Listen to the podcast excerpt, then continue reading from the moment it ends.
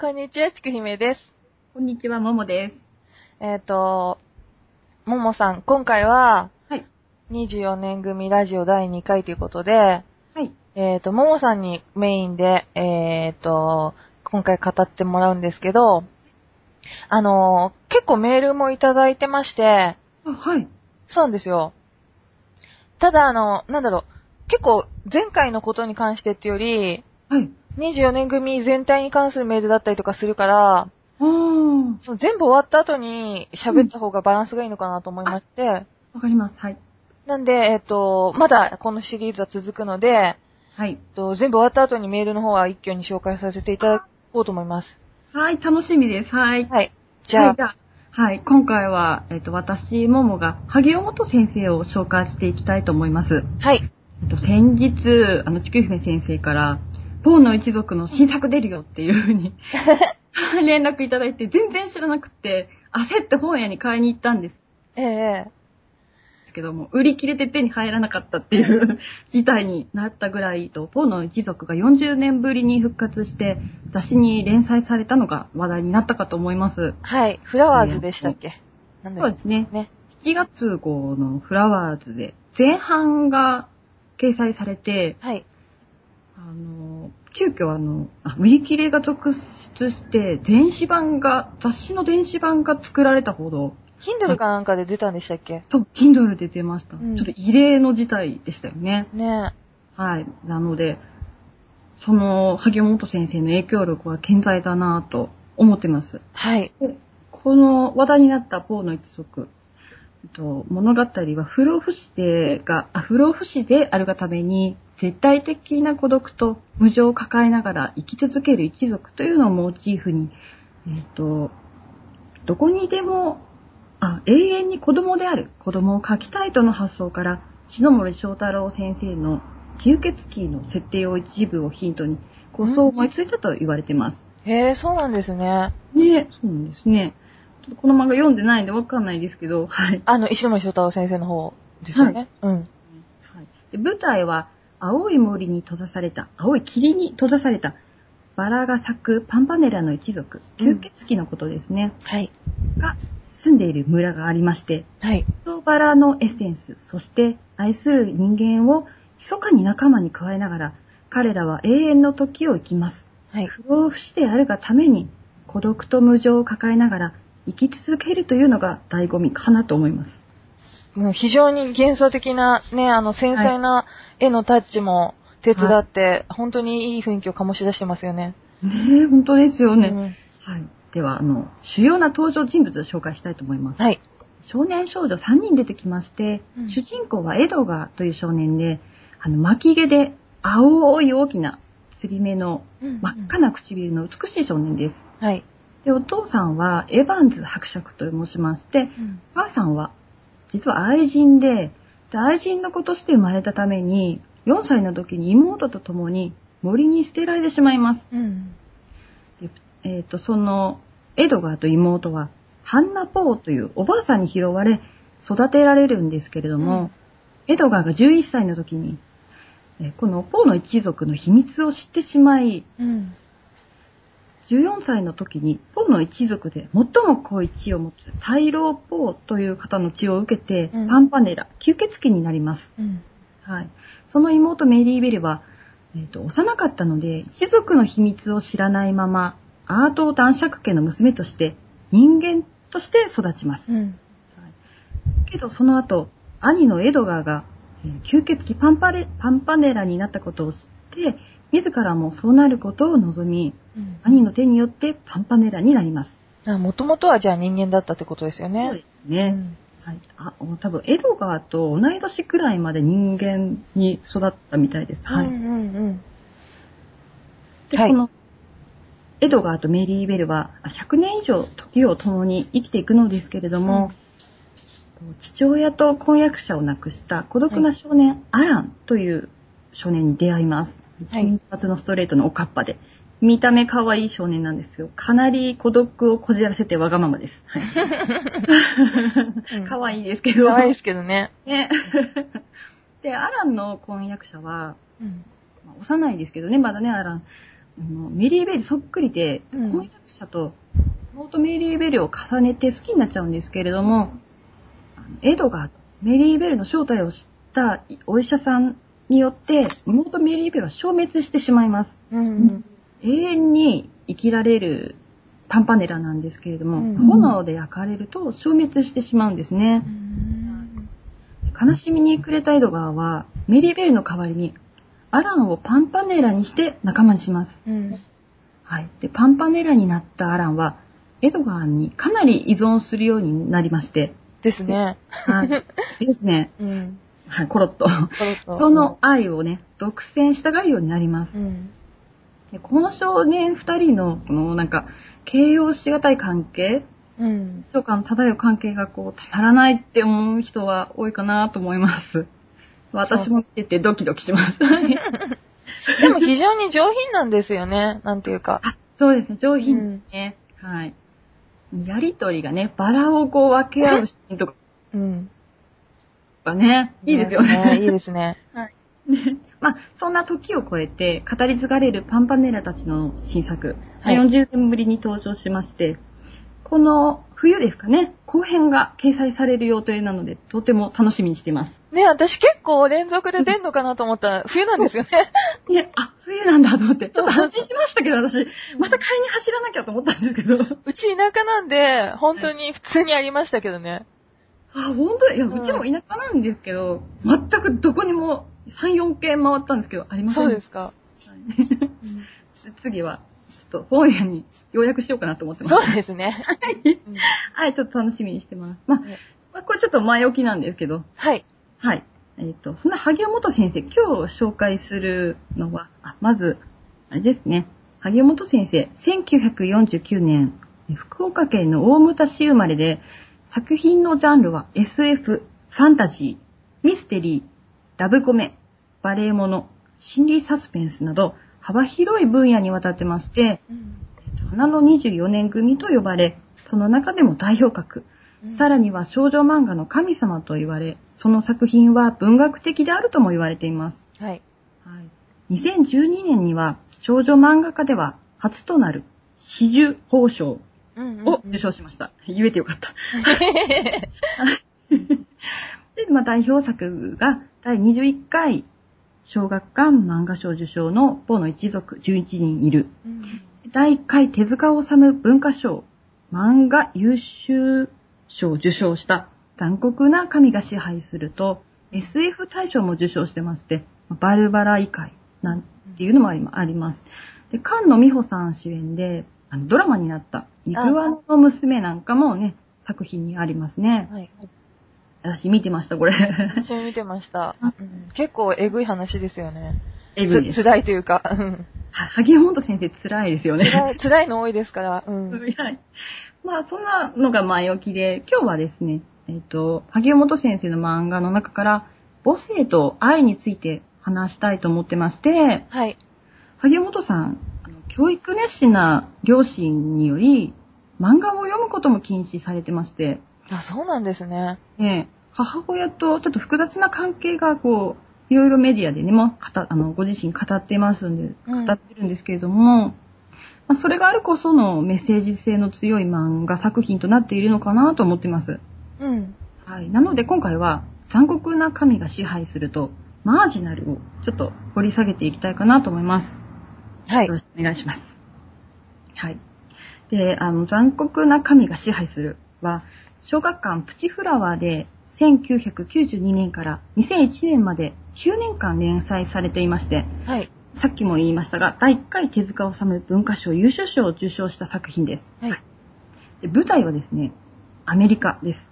うん。まつげが長くて、陶器のような肌を持つ少年、16歳少年ジェルビ君ジェルミと、はいお母さんサンドラとうん2人で暮らす高校生です。はい。でそのお母さんサンドラはとんでもない母親なんですね。やんちゃなんですかそれはで すね。男に振られると手首を切って、ああ、メンヘラの方だ。メンヘラの方で、はい、うん寝ている息子を起こして、どうしようジェルミ、血が止まらないのって息自子分に、で切ってるからね。息子に助けを求めるような母親です。はい。うんで、夫を亡くして以来、そんな息子ジェレミーにまるで恋人のように精神的に依存します。うん。はい。そんな中、えっと、ジェレミーを元夫の親族に奪われることをもう極度に恐れる一方、もともと裕福だったっていう過去もあって、勤め先のアンティークショップでお客さんとして訪れた資産家の英国紳士、うんグレッグ・ローランドという方と恋に落ち、婚約します。うん。しかしこの母親、えー、あ、母親じゃない。婚約者のグレッグの方ですね。うん。精神的に脆いサンダラを盾に、母親思いの少年ジェルミに肉体関係を迫ってきます。ゲイってこと経緯なんですかね。その辺、あんまり、こう、背景、実はこのグレッグに関してうは、ん。一切描写ないんですうよ。だん。から、ただサディスティックなのか、ゲイなのか、こなんか、う、ちょっとわからないところがあって、はい。うんあるんでしょうね、きっと。こうえ、あ、まああるうんのかなと思って、ちょっと私もこう読み進めていってもちょっとわかんなかったんですけれども、はい。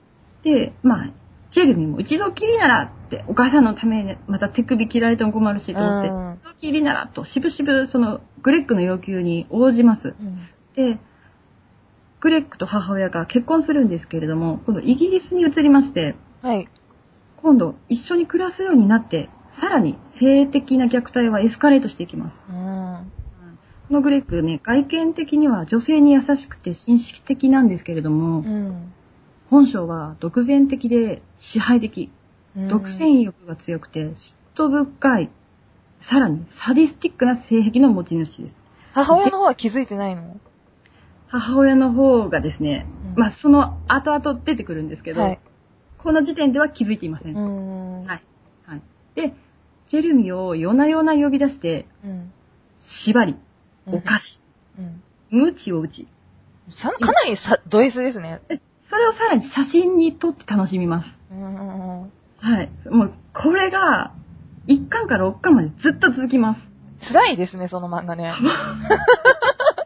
読んでるの本当に辛くて、うんあの、直視できないんですよ、いつも。って、うん片目つぶりながら、こう、薄めでこう見てるんですけ ど、そこ飛ばしたいですね。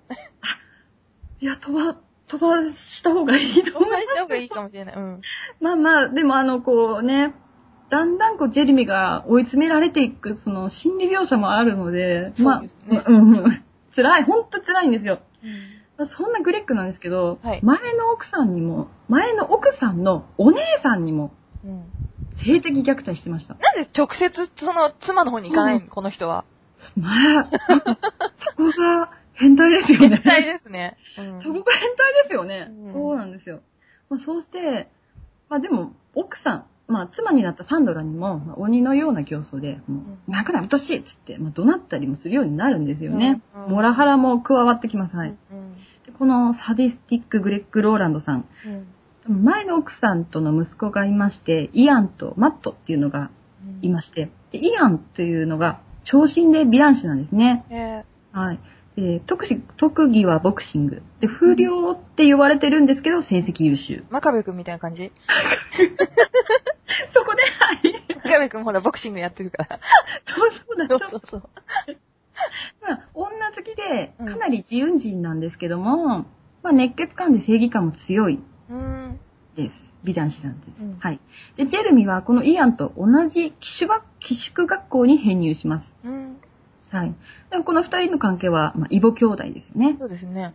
でジェルミは友人とも、あのー友人もできて学校に馴染み始めるんですけれども、うん。家に帰省するたびに、あの、義理の父、グレッグに、あ体を持って遊ばれ、うん虐待されてきます。うんはい。で、誰にも相談できないまま追い詰められたジェルミは、うんやがてグレッグに殺意を抱くようになります。うんうん。当然の流れですよね、もうね。まあ当然なんですよね。お母さん助けてくれないし、うんはい。で、車好きの寄宿学校の友人が、あの、自動車事故の原因をこうなんか、スクラップしてるんですよね。まあ、そこからヒントを得て、グレッグの車に再行します。はい。で、クリスマスの前夜、ジェレミはその殺害計画を実行に移し、うん。グレッグの車は事故に遭い、渋滞となり、まあ、炎上しちゃうんですよね。うん。入って意識が回復することなく死んでしまいます。やっちゃったんですね。しちゃいました。うんけれど、なんと、お母さんも一緒に乗っていて、お母さんまで死なせてしまうんですね。ああ、そうなんだ。はい。ジェレミーは母を殺してしまったとショックのあまり、ますます自分の殻に閉じこもってきます。うん。もうここからですよね。お父さん、虐待が終わってからが、ちょっと、ちょっと端折って進みますけど、一方、あの、グレッグの長男イアンは、ジェルミと父の死に何らかの関係があるんじゃないかと察知して、うん真相を追求し始めるんですね。うんジェルミを問い詰めるんです。でそして一連の事件の全容に近づくにつれ、崩壊していく父親像に耐えきれなくなって、うん。父親に生理的な嫌悪感から全て、いや、こんなわけないって否定するんですけども、ある日、偶然、グレッグの書斎で、あの、夜な夜なジェルミーを痛めつけてた写真うんが出てくるんですようね。ん。で、それで、やっと、その、全容を受け入れます。で、アメリカに帰国したジェルミーなんですけども、はいあのおばさんの夫婦の下、暮らすことになるんですが、うんまあ、そんなジェルミー、おばの夫を誘惑してしまいます。ジェレミー も、そこ、ねちょっと信じられないんですけど、うんまあ、ジェルミのようにね、ちょっと愛されなかった子供の特徴なのかなと思います。ちょっとその辺も後でお話ししたいと思います。はい。で、イアンは、まあ断症して、薬漬けになって、ひひどい生活を送っているジェルミを探し出して、うん。連れ戻して同居するようになります。はい。はい。ジェレミー結構落ちましたね。ジェルミも、もちろん、ももう、はい。う。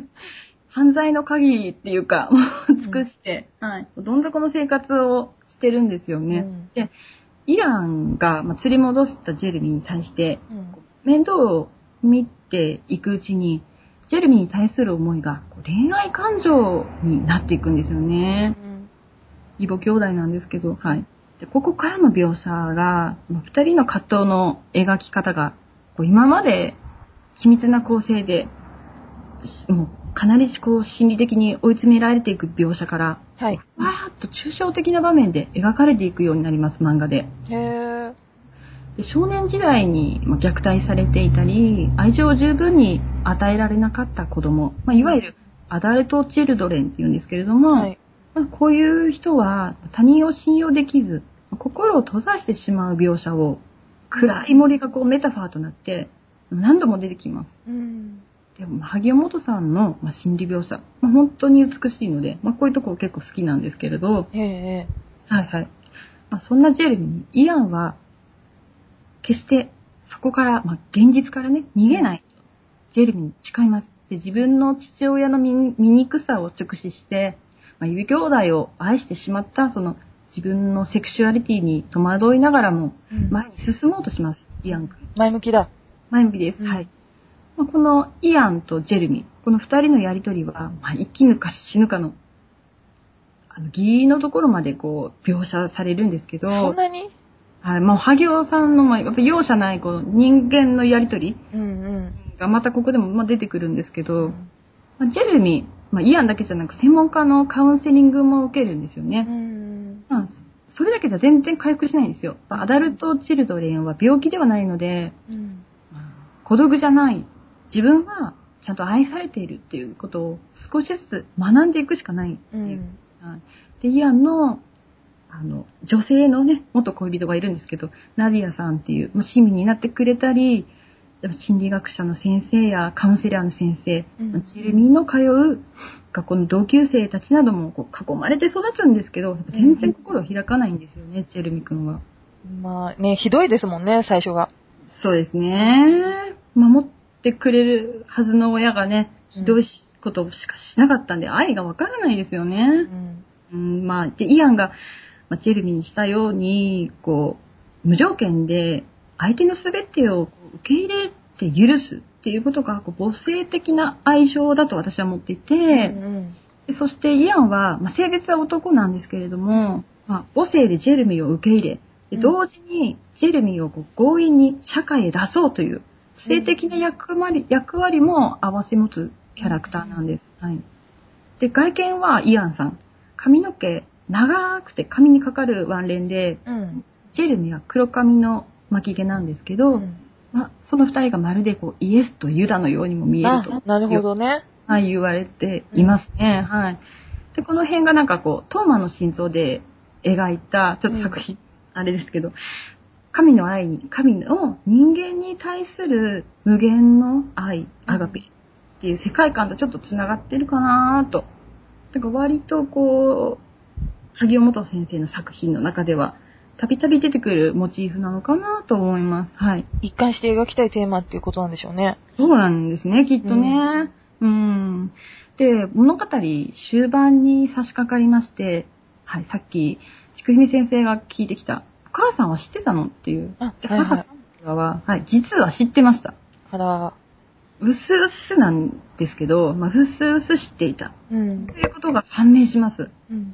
はい。で、それを、ジェルミが知って、あの、カウンセラーの、女性のちょっと年配の女性のカウンセラーにお話ししたときに、うん。もう、母親の怒りを、うん。うわーって吐き出すんですよね。うんもう、あそこで泣きまし た、私。もう、本当に、ちゃんと子供を守っている母親であれば、こんな悲劇は起こらなかったっていう。で、最後は、ちょっとまあ、ハッピーエンドかどうかわかりませんけど、はい。まあ、ジェルミを見てくれていた、まあ、最初の方で心理学者の大園先生っていうのがいるんですけど、まあ、どんなことがあっても、自らは死なないで、死なないと約束してくれっていう言葉があるんですよね。悩み、苦しみながら生きていくこととか、まあ、自分はどう生きたいのかなとか、まあ、ちょっと読んでいるうちにこういろいろ考えさせられて、眠れなくなる作品なんですけど、いいものですよね、それはね。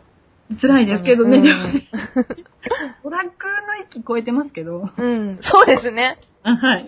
漫画っていう、ね、娯楽として捉えるとちょっと、でも、24年組って大体そんなね、特徴です から、そうでした。その成長っていうところにやっぱり主軸を置いてますよね、みんな人間のね。そうですよね。うん本当ですよね。いやー、まあ、トマンね、アメリカ、ボストン、まあ、イギリス、ロンドンっていうところを舞台に、性的虐待とか、うん心身相関、まあドメスティックバイオレンス、同性愛、未成年の売春、ドラッグ、トラウマなど、数々の社会が抱えている問題を、まあ、ある一家の性的な確執を軸に、まあ、描いた作品でした。はい。はい。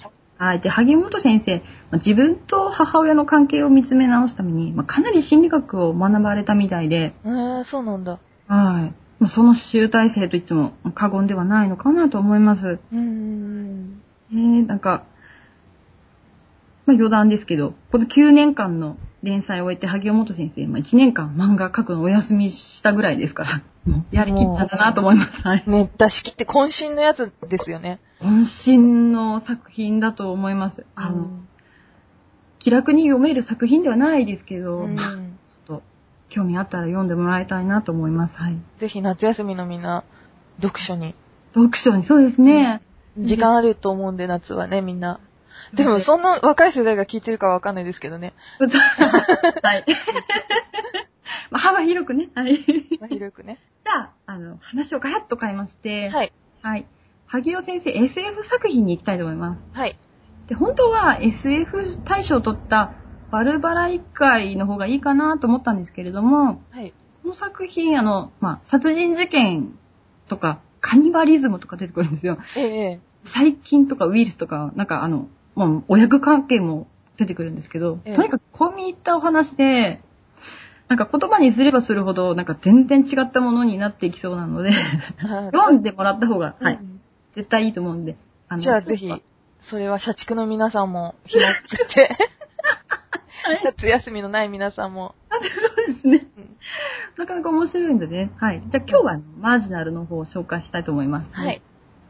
で、えっ、と、作品紹介から、マージナルは小学館、プチフラワーにて、1985年8月号から1987年10月号まで連載されました、はい。男しかいない世界という設定で描かれた作品です。はい。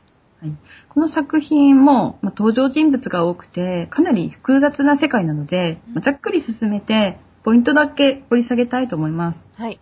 はい。えー西暦299、あ、2999年。ごめんなさい、暑くてぼーっとしてます。 大丈夫です。うちもクーラーないです から、はい大丈夫です。でもう一回、西暦2999年。はい新種の菌のえー D 因子というものにより、不妊を引き起こし、男ばかりの世界となった未来の地球です。うん。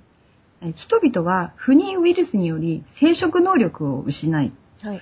唯一の女性である聖母、ホーリーマザーを中心として、うんその息子たちで世界は構成されていると信じられていました。はい。世界の中枢であるセンターというところ、この世界をあのミツバチ型社会、マージナルと呼び、えー徹底的なこう管理されています。あ女王蜂ってことだよね。そうですねう、ん女王蜂と。はい。で、都市のセンターで、まあ一人のマザが子供を産んで、で、村の男たちはそこから子供をもらい、忍者と色子といううん。子供という疑似家族を形成して暮らしています。で、女のいない世界では、少年が女の代わりをするんですね。うん。年上の男性が少年を愛する。うん。古代ギリシャ的な文化となっています。なるほどで。古代、うん、ソクラテスやプラトンがいた時代うのんうん。優れた男性が未熟な男性を肉体的、精神的に鍛えることで、若い男性を優れた戦士としてまた知性に満ち、高い倫理を持つ市民として育て上げることで、次の世代へと伝達されるとされたものです。はい。うんはい。で、まあ、これがね、ギリシャの少年愛っていう性でしたよね。で、この年上の男性が少年の被護者になることを忍者と呼びます。うんうん。で舞台はバビロニアやシリア、パレスチナを思わせる衣装や建物が特徴的でう、んまあ先に言っちゃうんですけど、この世界は、えー一つのプロジェクトでした。うん。へえ。センターの長官、まあメイヤードさんっていう人と、うん。月の権力者が操る、ただのプロジェクトに過ぎなかったんですね。うん。はい。で、子供をあの授けてくれるマザは、もう年老いてまして、人々は深刻な少子化に悩んでました。うん。今の日本みたいなんですけど、そんな中、マザが暗殺されてしまいます。やばいじゃないですか。やばいですね。世界終わりですうね。 ん。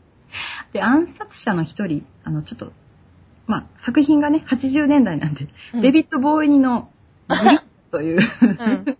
青年がいましうてん、彼は暗殺者なんですね。で、目的を達成し、逃げる途中で迷子の少年を見つけます。はい。で金髪の巻き毛で、うん。その少年、名前はキラと呼びます。うん。少年とても扱いにくく凶暴だったので、うんあの売ってしまうんですね、少年をね。うん。で、それを買ったのが、まあ、ちょっと長い黒髪の、こうまた、また美青年、うん。アシジンという浅黒い感じのこう青年に買われました。で、後々、キラという少年は、このプロジェクトにまあ何らかの重要人物だと、この二人のグリンチャとアシジンは気づくんですけども、でマザが死に混乱していた都市では、あの、市長の息子、ミカエルという少年が、エメラルダという美しい青年に会います。もううん登場人物とにかく多いんで、うん。はい、エメラルダはミカルに今の世界とは違うウーマンのいる世界というのを教えます。へえ。かつてこの世界にもウーマンと呼ばれる、まあ我々男とは違って子供を産める人間が存在していたと。うん。でもそんなこと言われても理解できないので、うんあ、この人頭おかしいと見たら、 女何それみたいな。うんうん。おかしいと思っちゃうんですね。うんまあその後、この美しいエメラルダは誘拐されてしまいます。うん。で、エメラルダを保護していた、まあね、い忍者と色子っていう関係はいはがいあるので、はい、こう彼を保護していたエドモスは、もう反響乱になって、エメラルダを探すんですね。うんまあ、実は都市を陰で運営しているセンターのメイヤードという人物が、エメラルダの美貌こそ、美しさこそ、新しいマザーにふさわしいと勝手に決めて、いや、次の男でしょ、でも。そうそう。次のマザに改造するために誘拐したんですね。うんまあ、結局マザは、うん。綺麗な男に性転換手術を施しただけなんですね。あ、そういうことなんだ。そうなんです。女じゃないんですうよ。んうん。ただの象徴だったんですうね。んセンターでは、地球の男たちから精子をあの取って、うん。それを月の女性の卵子と合体して子供を作って地上へ返していただけなんです。うーん。生まれるのは男だけっていう設定にして、で、それをマザから子供が授けられたと偽装していただけで、うんこれがマージナルプロジェクトだったんですね。うん、壮絶ですね、なんか。なんか、あ、あーって感じでした、私。うんあーみたいな。まあ、そんな中、キラとグリーン社は、キアを共にします。うん。でもこのキラを買ったのは、色の黒いアシギンなので、うんア。シギンはね、嫉妬で怒り狂います。うん。まあ、ここでちょっとあの物語とは関係ない、まあ、キラをめぐった男の三角関係の話が入ってるんですよ。物語とはあんま関係ないです。うはいん。で、センターの方では、プロジェクトのスポンサーの一族である、ナース・タースという女性の方がいるんですね。うん。女いるんだ。女性は普通に月にいるんですよ。うんうん。で、その彼女からメイヤードは、マージナルプロジェクトを終わらせるように、都市の人間を、まあ、こう、騙し騙しながら、こう、少しずつ人口をうん。減らしてきていました。うん。で、そんな地球を、命をよむ、蘇らせようと実験していた科学者がいまして、はい。イワン・アレクサンドル、アーリン・アレクサンドルという夫婦です。へえ。で、旦那さんの方、イワンは、まあ、ちょっと、かなりトラウマのある人で、うん。 1歳の時に、出て、離婚して出てった父親が、こう、急にやってきて、うん。お母さんによりを戻そうとするも拒絶されて、母親を犯しながら首絞めている、考察するのを見てしまうっていうあー、重いですね。思いです。うそっからちょっと彼の人生変わっていくんですけど、ん。うん。その後、母親は精神をやられてまあ自殺するんですうね。ん。でそこからイオンは母体とか子宮とかに取り憑かれていきます。あー逆に。逆に科学者うんの、まあね、違うこう思考があるんでしょうかね。うん。イワンさんの、まあ、ちょっと、宗教入った独特なこう話があるんですけど、ずうっん。と独白が続くんですけうん。ど。先生めっちゃセミ鳴いてますセミのめっちゃセミ多分入ってますね、音ね。声ですよね、これセね。ミ です。セミが多分すごい近くに止まってるんですよね。 いや、まあそんなのも、あね、あ夏りです。あなんでね。夏なんで。ー、すごい暑い。本当に、最近もう、うん気にしなくなってきましたからね。環境音をね。まあまあ、まあ大丈夫です。 まあまあまあ。そんな感じですよ。 あ、セミ鳴き読んだ。うんあ、じゃあ、えっと、あれですかね、イワンさんのあのー、ちょっと取り憑かれたようになっていくところですね。ドイツか、あ、そこから行きます。はい。 はい。で、イワンさん、ちょっと独自の宗教入った変わった話を展開します。はい。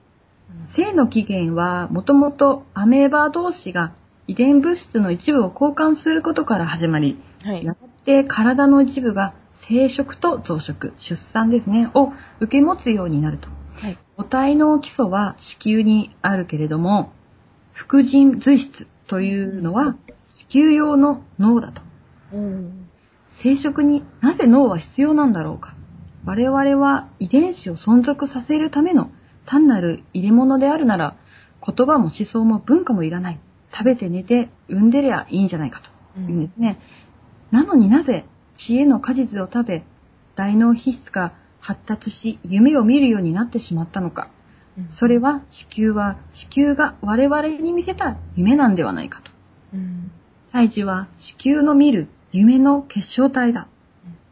言うんですね。で子宮は体の中の違法部分で辺境の地、何億年もの時を旅して分裂する卵うん。胞、辺縁系を境にしてある原始的な脳が胎児に語りかける何億年もの過去で神をそこから作り出せるなんてことを語ります。すごいね。もうサイコパスですよね。何言ってんのかなって感じですよね。ちょっとわかんないんですけど。はい。で、イワンさん、遺伝子の病気で入院してきた、あ今の、えーマージナルプロジェクトのメイヤードさんの、昔のメイヤードさんですね、から勝手に採取した精子と、自分の妻のアーリンの卵子から作り出したのが少年キラでした。ああ、そうなんだ。はい。うんでこの卵子から、まあ、3人の少年と、まあ、成長しない赤ん坊の四つ子っていうのが生まれてくるんですね。うん。で彼らは一つの精神を共有していました。へえ。まあ、超能者が誕生したっていうことなんですかね。うん。で、このイワン、この4人のキラと子供を作ることで、自分が4人のキラと子供を作ることで、マージナルを変えようとします。うんうん。もう、アーリンにとって、キラの父親はイワンだと思っているのでう、ん。夫が自分の子供と子供を作ろうとしていると思って、まあ、精神やられてしまいままあす。でもそうですよね。そうです。うん。はい父親、本当は違うんですけど、うんでも、妻のアーリンからしてみると、えっていう感じですよね。そうですよね。で、その日からアーリンにとって、まあ実のこのキラがうん。恋敵になってしまうんですね。うん。キラたちはまあ超能力者なので、うんテレパシーを使って人とこう会話するんですけど、うんアーリンの中にも頭の中にも侵入してきて、うん。同じ夢を見てほしいとうん。意思の共有をしてくるようになります。うん。でアーリンはそのことでもう反響欄になってしまいます。自分の脳にね、勝手に侵入してくるとかね、怖いですよね。怖いですよね。怖いですよね。だけど、キラたちは、まあ、なんで母親に拒絶されるのかがわからないんですね、うんで、イワンは、アーリンの密告により、まあ、センターを通じないで、まあ、こんなことしてしまったので、うん。うん。家を焼き払われて死んでしまいます。結構ハードですね。え、もうなんか、とんでもない展開なんですけど。はい。で、生き残ったキラたちは、マージナルの青年と、まあ、先ほどね、うん試合を共にした時に、子供を受胎します。うん。はい。そして、新しいマザー、改造済みのね、エメラルダさん、美しいエメラルダさんが、うんマザーとなって誕生するんですけれども、その時にバルコニーから転落して死んでしまうんですね。うん。うんなんでなんでまあなんか、その描写が、うん。こう、飼っていた鳥が、うん。こう、逃げてって、それを追いかけようとして落ちちゃうっていう感じなんですよ。うんチーム事故なんですようね。ーん、事故なんだ。事故なんですよう。ん。死んじゃうんですね、勝手に。うん。で、その、新市長のミカルさんという人が、エメラルドがあいなくても、キラが子供を産めんだって暴露しちゃいまうん。す。もう同時に、もうそれと同時に、あの、テロが起きまして、うん。都市の水道が決壊して、うん。洪水が起きるんですね。うん。もう物語はもう終盤です。うん。クライマックスです。はい。で、キラの超能力によって、その洪水は収まるんですけれども、あ、よかった。はい。うん。でも、当のキラは海に流されていってしまいます。うん。まあ、死んでしまうんですね。うん流されて。まあ、その辺のこの描写が、まあ、すべての命は海から生まれ、やがて海へと消えしていく。あ、なるど。ほど。今表現しているのかなって思います。はうい。んで、このキラさん、XXY の遺伝子を持ってましうん。て、意識を共有できる夢の子供なんですけど、まあ、その存在が、まあ、生まれごと生命の象徴でもあったのかなとうーん、なるほどね。この同じキラ4体、うん。そうですよね。4体いるんですもんね。 4体いて、はいみんなあの意識を共有しているのうで、ん。最後に生き残ったキラがうん。現れるんですね。すべてその記憶があるのでう、ん。砂漠の民のグリーン車とアシジンと共に、まあ、最後、こう3人で砂漠へ消えていく姿で終わるんですけれども、まあちょっと萩尾先生の、ね、作品のエンディング、まあ、常にそこで終わりではなく、まあちょっと続きを感じさせる要因が、まあ、いつもあるので、あ、そうですよね。はい。あーってこうなんかこう心が連れていかれるうんよううなん感じで、まあこのマージナルも終わるんですけれうど、ん。うん。でも、まあ、萩尾先生のね、SF は、まあ、読んでいただくのがベストなので、うん。この話を聞いただけで、何のことやらって感じかもしれないんですけど、でも全然、あれですよ。その、きっかけっていうか全然読みたい気になると思うんで、夏休みにみんな。そうですね、まあ、読んで、まあ、いただいて、まあ、それぞれの感触で楽しんでいただけるのがベストかなと思うので、うんでも分かって、なんとなく分かってもらえたら、本当幸いです。はい。もうさ、あれでしょやっぱり24年組だから、萩尾さんが推しなんですよね。割と。おそうですね。うんあの、うん引き込まれちゃってますうね。ん。 そうですね。そうなんまで、ただ、なんか、韓国神が支配する読んだ時にややられましたね。死にました、精神が。もう、もう一回死んだんだ。一回死にましたね。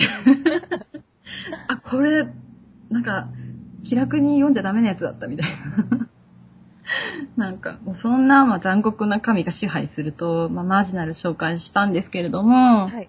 まあ、どちらも人間の本性、生きることの重さとか、もうそんなものをえぐり出すようなドラマだったかなと思います。そうで、ですね。ねえ、で、萩尾先生のお母さん、まあ子供に対して大変厳しい方でう、ん。まあ、自分の望む通りのこう人間になってほしいという思いが大変強い方だったらしくう、ん。学生時代、良い成績をとって、まあ、その後、良縁を得て、うんまあ、そういうのが女の幸せだと思っていたらし、思っていたみたいで、で、萩尾先生の生き方はもう、お母様の理解の範疇を超えてまして、うんで萩尾先生が漫画家として職業として続けることを、まあ、認めてくれたらしいですけど、まあ、常に、いつ辞めて結婚するのみたいなことを尋ね続けてたみたいです。まあ、そんな中で、まあ、イグアナの娘を執筆して、うん。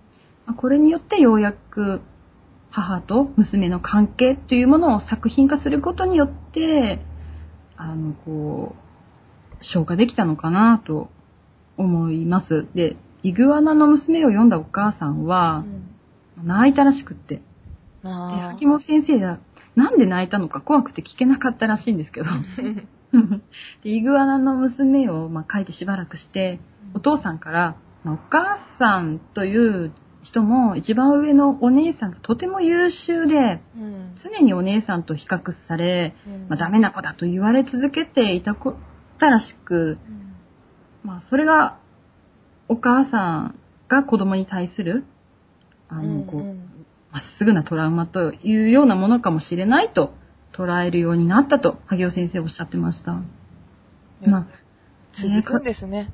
つ、続くんですね。なんか、まあ、家族だけでもね、うん人の考え方とか生き方とかってやっぱり違ってて、まあ理解することは難しいのかなと。まあ、人のね、心は不思議な森のよう。まあ、それをかき分けて探してみたいという思いがなんか、萩尾先生の創作活動につながっているっていうふうに言われていまして、まあ、そういう思いがね、もう数々の作品に散りばめられているかなと私は思っています。非常になんかだから、なんだろう、繊細に人間描写っていうか心理描写をしますよね。すごいですね。うんあの、その心理描写が容赦ないから、辛くなったりするんですけど、ううんわ、ここまでやるのみたいな。うん。 ありますよね。木原さんとかはやっぱあれですもんね、なんていうの、それよりももっと舞台っぽいというか見せ方の方に重きを置いてて、ういんう感じ。もちろんキラキラしてて素敵なんだけど、う。うんん、うん。そうなんですよね。だから、辛くなる時ありますよね、あの、萩尾さんの作品って。辛いです、いつも。ポいつも辛いです。ーの一族とかはね、ちょっと辛くないですけど。ま、まだね、その、まだなんていうの、娯楽寄りっていうか、 あ、そうです、そうです、そうです。から。はい。まあ、そんな感じで、はいいかがでしたか、いや、本当うん、読んでみたくなりま した。読めって話ですからね。いやいやいや結 構、でも結構読んでるんだけど、今回、あの、紹介いただいた二つは読んでないんですね。あ、そうですよね。はい。あの、やっぱりね、残酷な神が支配するは、あの万人にはね、向けではないかなと思うので、ちょっとご、少女漫画とか、ね、そういう目線で見ちゃうと全然違うものなんで、んもう、絶対途中で閉じると思うんで すよ。あれと思って、あっと思ってこう閉じますね、大体ね。それで、あの、何年かしたら、あ読んでみようみたいな。また復活するっていう。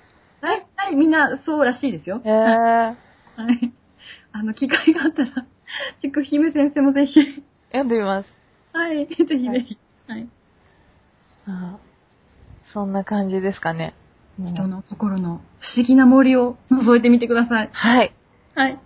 次回は、はい。ね、また次回やりましょう。次回はうん私かなはい。誰行きますますか、先生。山岸良子やろうかな。あー、来た来で、最後、竹宮さんで締めましょうか。たそうですね。てかもうそれしかやらないのかいって、他24組いますけどね、いっぱいね。 いやいやいやいやいや。いや、でも。リクエストがあったのが、その、そんな感じだったんで、ああ、リクエストがあったんですね。メールで、それリクはエストが。うん。ぜひぜひ。そうなんです。はい。はい。山口良子先生ですね。もう、あの、がっちり読んできますね。エミシーっていう、えみし、えみし、えみしですよね。 六角堂とかに立てこもって服握りしめますから、大変なことですよ。大好きです、私。ね、トジコに見つかっちゃってるしね。 あのね。あの辺も、なんかすごいですよね。まあ、今言っちゃってあれですけど。まあまあまあ。はい。なんでぜひ。楽しみにしてます。はい。はい。じゃあ、今回ありがとうございました。ありがとうございました。はい。よし。